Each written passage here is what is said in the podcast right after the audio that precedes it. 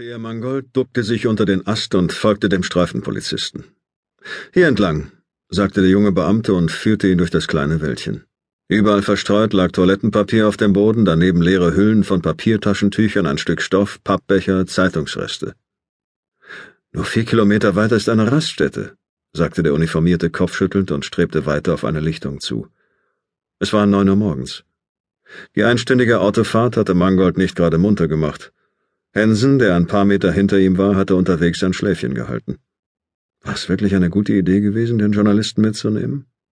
Zumindest hatte es den nicht sonderlich gewundert, als er ihn in der Früh angerufen und um seine Mithilfe gebeten hatte. Scheiße, sagte Hansen hinter ihm. Er stieß seinen Schuh in ein Grasbüschel, doch die Schlieren ließen sich nur mit erneutem Hin- und Herscheuern entfernen. Wieso holen Sie dich extra aus Hamburg? Zu einem Tatort in Niedersachsen? hatte er gefragt.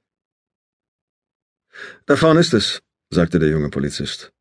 Mangold meinte in seinen Gesichtszügen Erleichterung darüber zu sehen, dass er wieder zurück zum Parkplatz durfte.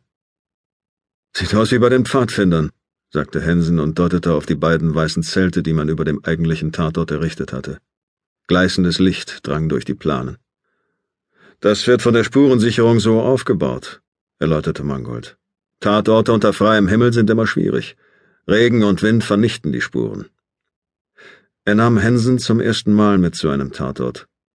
Darüber reden ist das eine, sich die Sauerei anzusehen. Nun ja. Tote hatte Hensen schon eine Menge zu Gesicht bekommen. Schließlich war er als Kriegsreporter im Kosovo und in Darfur gewesen. Er hatte es bei einem ihrer Gespräche am Rande erwähnt und heruntergespielt. Mangold hatte nicht weiter nachgebohrt. Gibt's nicht sowas wie Ländergrenzen, Zuständigkeiten und den ganzen Scheiß? Warum fischt ein Hamburger Kommissar in niedersächsischen Gewässern? Keine Ahnung, sagte Mangold.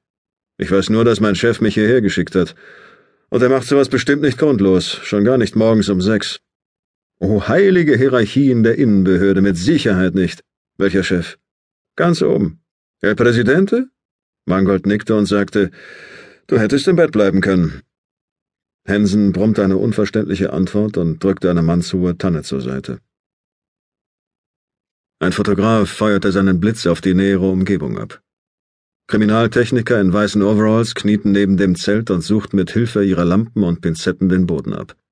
Ein hagerer Mann, der die Kapuze so zugezogen hatte, dass nur Nase, Augen und Mund zu sehen waren, hielt eine beleuchtete Lupe auf die Grasnarbe. Auf dem Zeltstoff zeichnete sich ein Schatten ab. Dann schlug ein schnurrbärtiger Mann die Eingangsplane beiseite. Um seine gedrungene Figur schlackerte ein viel zu großer Anorak. Das dünne Haar war mit Gel in Form gebracht, der Hemdkragen war fleckig.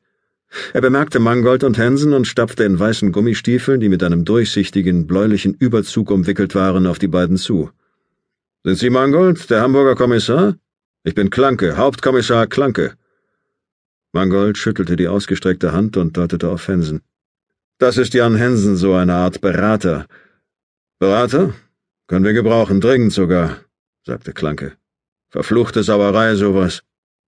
Er blieb stehen und blickte Mangold an. Und glauben Sie nicht, ich übertreibe. Ist nicht die Zeit zum Übertreiben?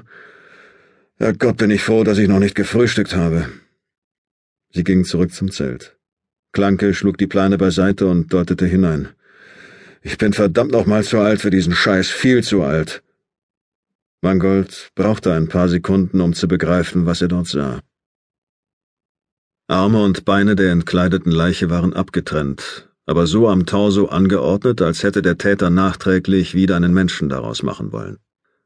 Den Kopf mit den langen braunen Haaren hatte der Täter an den Ellenbogen des linken Arms gelehnt, als hätte es sich die junge Frau gerade für ein Nickerchen bequem gemacht. Die Haare hatte er mit einem Haarfestiger zu geraden Strahlenbündeln geformt, die vom Kopf wegstrebten und aussahen wie der göttliche Strahlenkranz eines Heiligen auf einer Ikone. Genau so hatte er die Haare eingefärbt, übersprüht mit Goldbronze. Neben der Toten lag sauber übereinander gestapelt ihre Kleidung. Sie sah aus, als hätte der Täter sie schrankfertig zusammengelegt und dabei peinlich genau darauf geachtet, dass die Stapel quadratisch waren. Daneben eine Handtasche, aus der ein Beamter gerade die Utensilien mit einer Pinzette herauszog und sie auf einer Plastikunterlage ausbreitete. Puderdose, Portemonnaie, ein Deo-Stift, eine Packung Tempotaschentücher eine weitere Packung mit Schmerztabletten, zwei Kugelschreiber. Mangold spürte, wie etwas Saures seine Speiseröhre hinaufkroch.